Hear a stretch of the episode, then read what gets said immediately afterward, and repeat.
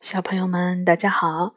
今天晚上我们继续来说《故宫里的大怪兽》第六本《小小金殿里的木偶戏》。这本书呢是由常怡写的，中国大百科全书出版社出版。今天呢，我们来说第一章《小小金殿里的木偶戏》。当丹桂的香味儿越来越浓的时候，就到了开学的日子了。我放学回来时，天已经快黑了。故宫里的宫殿、野猫都和往常一样，只是吹过的风带着一股甜甜的味道。我胸前的动光宝石耳环在月光下闪着微光，好像预示着又有什么神奇的事情要发生。我背着书包，提着一个大塑料袋儿，里面装着妈妈要的猪肉丁、黄酱、甜面酱、黄酒、小葱，全是做炸酱面的佐料。东西重，肚子又饿得咕咕叫，我走得特别急。转过永祥门时，从旁边的夹道上传来一个细细的声音。喂，等一等，等一等！我吃了一惊，站住了。黄昏中，我努力睁大眼睛，可是什么都看不见。谁在叫我？在这里！我低头一看，一个小小的木偶站在那里。我屏住呼吸。木偶，小木偶，穿着蓝布衣服。戴着头巾，背着一个竹筐，像是古代的小书童。太奇怪了！我在故宫里见过神仙，见过怪兽，甚至见过大头鬼，可是还从来没有见过木偶。这个木偶居然还会说话！你有什么事儿吗？我瞪圆眼睛，盯着眼前的小木偶。木偶朝我的塑料袋里看了一眼，问：“这些东西都是你买的？”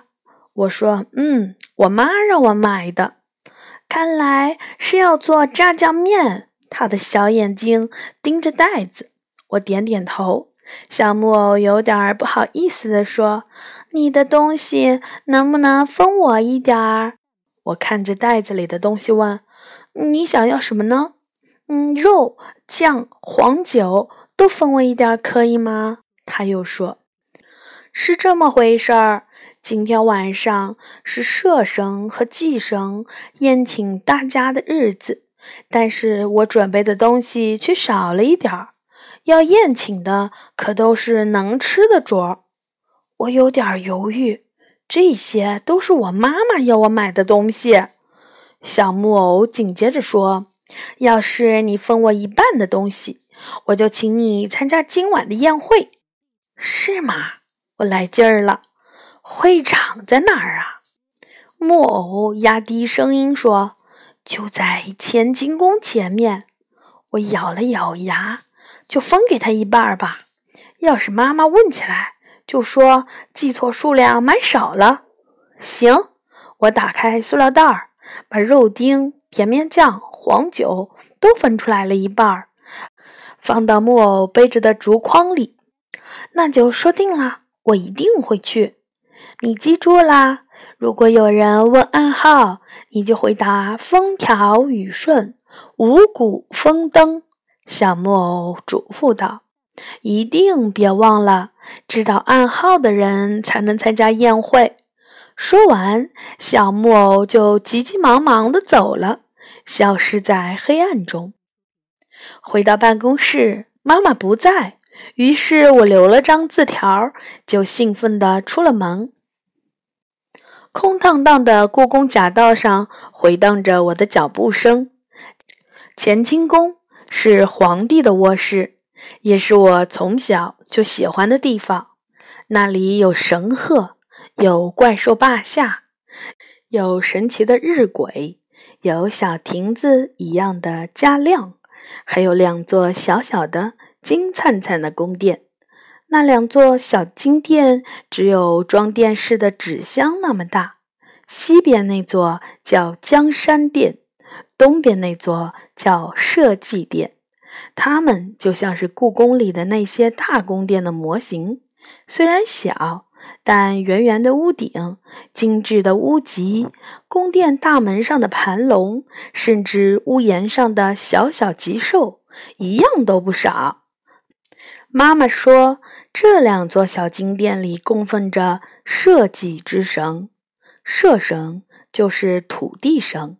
听说他的名字叫巨龙，是神农的后代。他是一位特别厉害的地质学家和土壤学家，善于分辨土壤适合种植哪种农作物。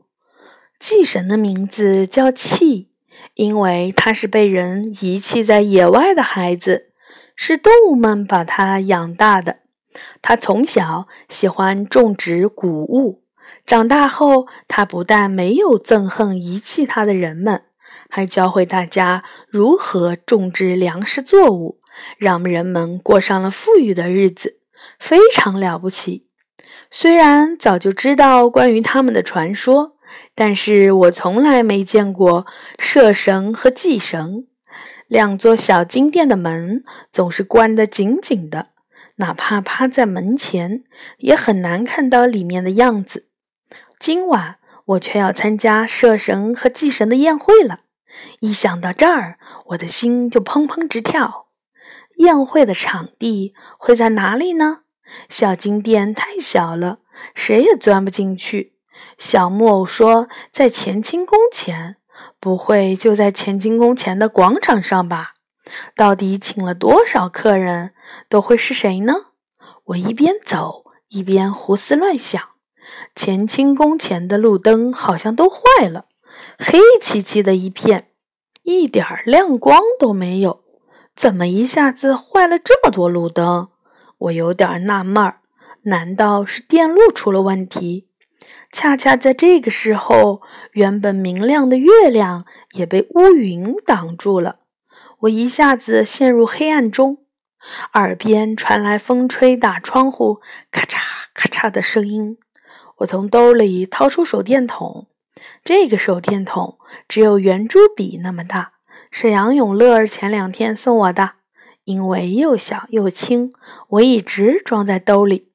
它，手电筒的光束前出现了一副令人惊讶的景象：一个独角怪兽正躲在日晷后面，偷偷地往小金店的方向张望。这不是脚端吗？我还没见过故宫里的怪兽博士这副偷偷摸摸的样子。我举起手电筒，发现白玉围栏后面露出了一条鲤鱼的尾巴。谁躲在那里？难道是吻兽吗？它旁边那个怪兽看样子是行石，它们身后还有其他怪兽模糊的身影。光束照到房顶，我被吓了一跳。乾清宫屋檐上怎么还趴着一个长着翅膀的怪兽？难道是朝风？平时那么神气的朝风，这时候怎么看都像个飞贼。这到底是怎么回事儿？快关上！快把手电筒关上！离我最近的角端，一边打着手势，一边压低嗓门对我说：“我慌慌张张的关上手电筒，周围一下子又是一片黑暗。我摸索着走到了角端的旁边，问他：‘奇怪，为什么你们要躲起来？’嘘，别说话。”脚端小声说：“等会儿你就明白啦。”我蹲下来，学着他的样子，向小金店的方向张望。那里黑乎乎的，什么也看不清。于是我坐在地上，仰望天空。月亮被厚厚的乌云遮住，星星却显得特别明亮。不知道过了多久，身边的光线慢慢变亮了。江山殿。设计殿这两座小金殿的窗户里透出淡淡的白光，另外，从极其遥远的地方还传来很轻很轻的琵琶声。就在这时，小金店的门突然“啪”的打开了，金店四面所有的大门都齐刷刷的敞开，我不禁啊了一声。接着，一个个小木偶从金店里走出来，就是下午我遇见的那种小木偶，只不过每个木偶的打扮都不一样，有的是穿着长裙的仙女模样，有的是戴着草帽的马夫模样，还有的是古代官员模样。但无论是打扮成什么模样的木偶，都穿着合适的小鞋子或长靴。无论是腰带还是头上的装饰，看起来都和真的一模一样。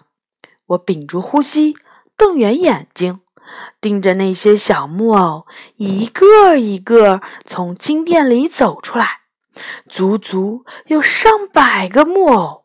咦，那不是我下午碰到的梳头木偶吗？他规规矩矩地站在一个农民模样的木偶旁边。最后一个从金店里走出来的是一个身穿灰色长袍的中年人，他不是木偶，而是一个小个子神仙。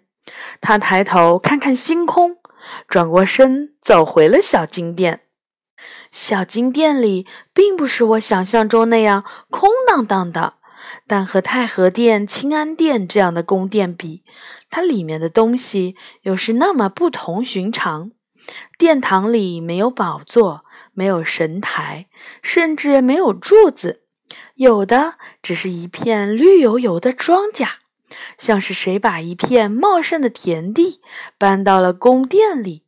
小个子神仙慢悠悠地穿过那片庄稼，像是变戏法儿一样，他走过的田地转眼就变了颜色。绿色的庄稼一下子变成了金黄色的麦穗，栗红色的果实，深棕色的豆荚。我远远地望着，恰如从高处俯视着夜晚街市上陆续亮起来的灯。这时，所有的小木偶都排着队走回小金店，弯腰收割庄稼，收获果实。这是相当费力气的工作，但小木偶们却快活地劳动着。小金店里仿佛在上演一场特别盛大的木偶戏，我完全看呆了。太了不起了！我轻声说：“这是祭神的魔法。”怪兽角端说：“每年二月初一。”他把种子播进土壤里，取来清晨的露水浇灌。到了八月初一，再让五谷成熟。传说很久以前，他就是这样教人们种植粮食作物，吃饱肚子的。原来那个小个子神仙是祭神啊！我的心砰砰直跳。不一会儿，小金店里的庄稼全部被收割完毕。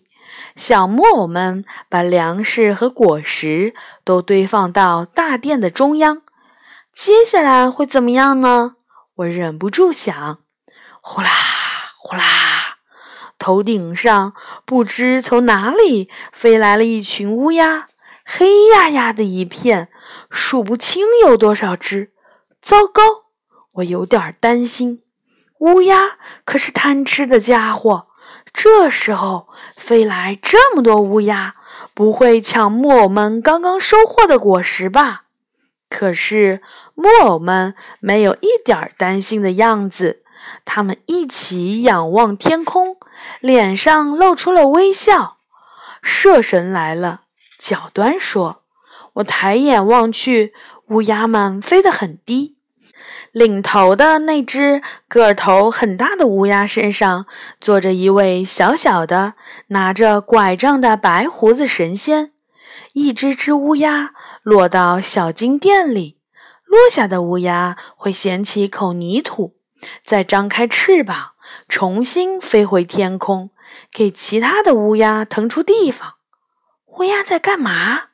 我轻声问角端。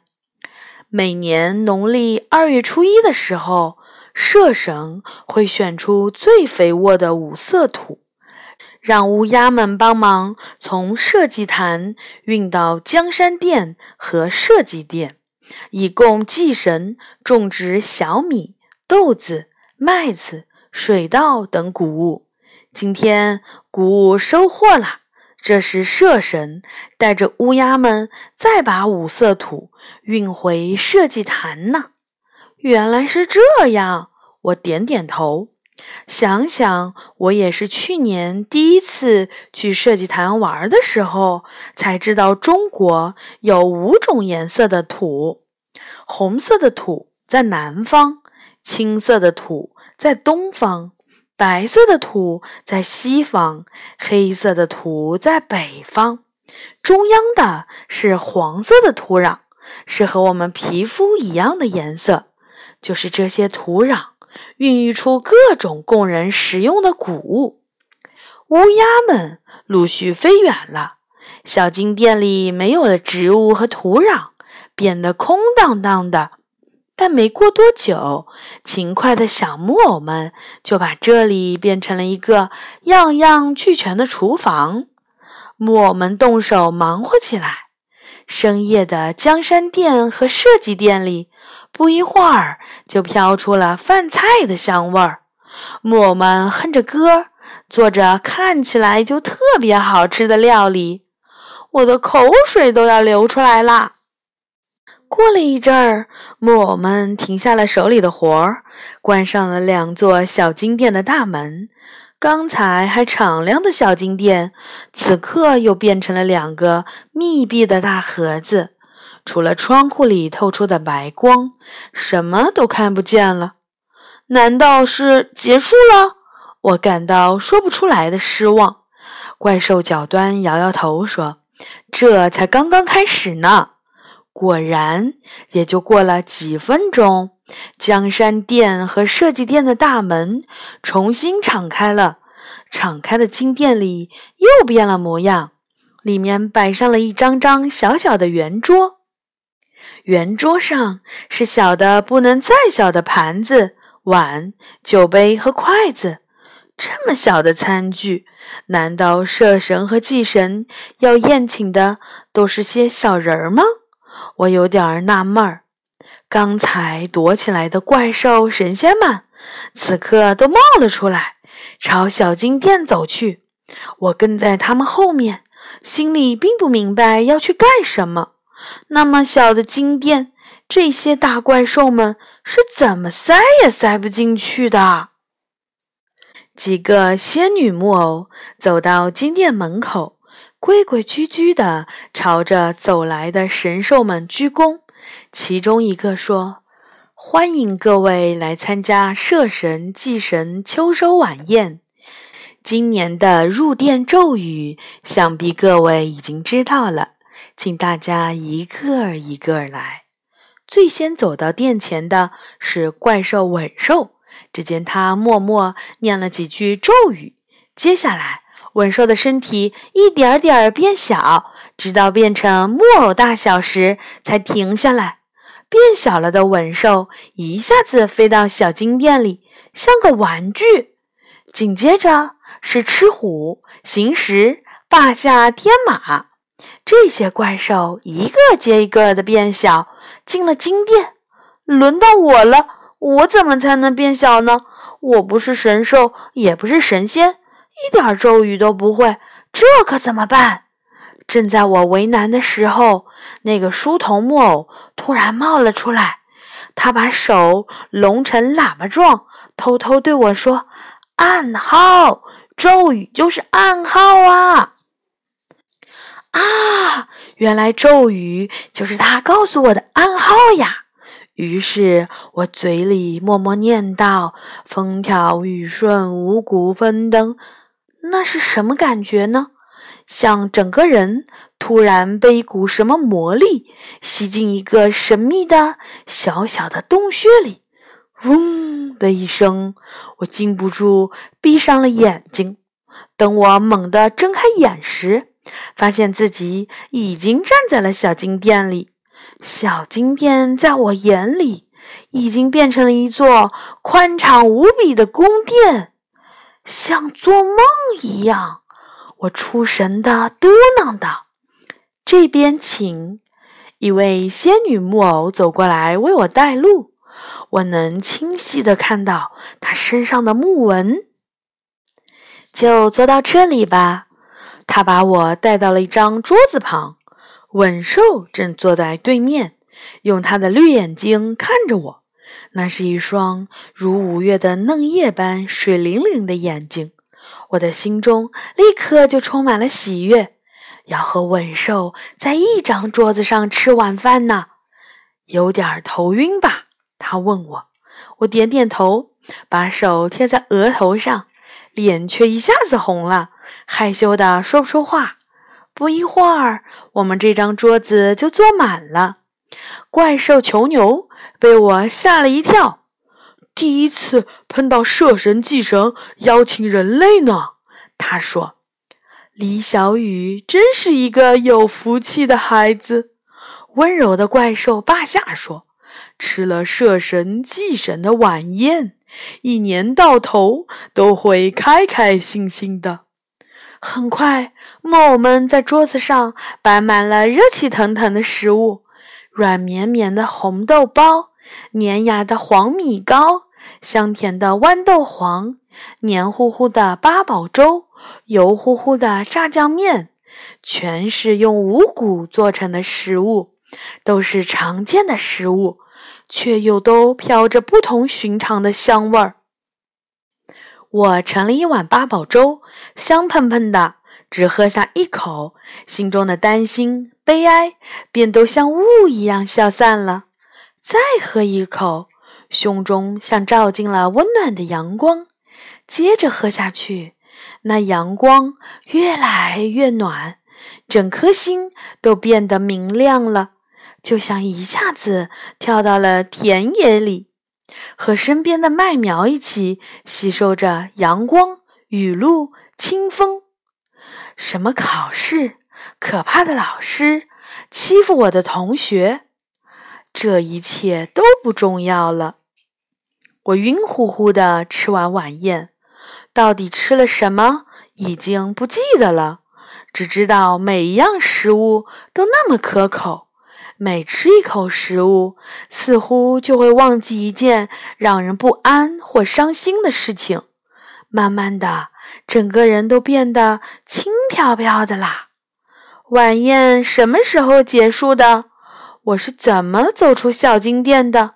怎么变回原来的样子？这些我完全不记得，记得的只有那股暖乎乎的感觉。等我清醒时，发现自己已经站在了小金殿前的广场上，乌鸦们正围着小金殿飞舞，像暴雨来临前黑色的乌云。白衣的社神坐在乌鸦的背上，他呼地吹了一口气。亮堂堂的射击殿和江山殿便一下子暗了下来，如同被吹灭的蜡烛。白色的光，小木偶们，桌子和椅子，还有那些餐具，一切都消失得无影无踪。门也关上了，刚才的一切仿佛根本没有发生过。砰！砰！几乎是同时，慈宁宫前的路灯一个个亮了起来，天空中明晃晃的月亮也从云后面探出了脑袋。这是一个难得的明朗的月夜。原来，坏掉的路灯，躲起来的月亮，这一切都是射神和祭神的魔法呀！我呼了口气。脚步轻快地向妈妈的办公室走去。好的，小朋友们，这一章呢讲完了。不好意思，小朋友，我的嗓子呢，因为有些受凉了，有一些哑，然后念的时候也有一些吃力，很多地方的呃断句什么的都不是特别的清楚。总算呢是两个晚上把这一章给说完了。下一次呢，我们来说第二章《彼岸的游戏》。好的，小朋友们，晚安。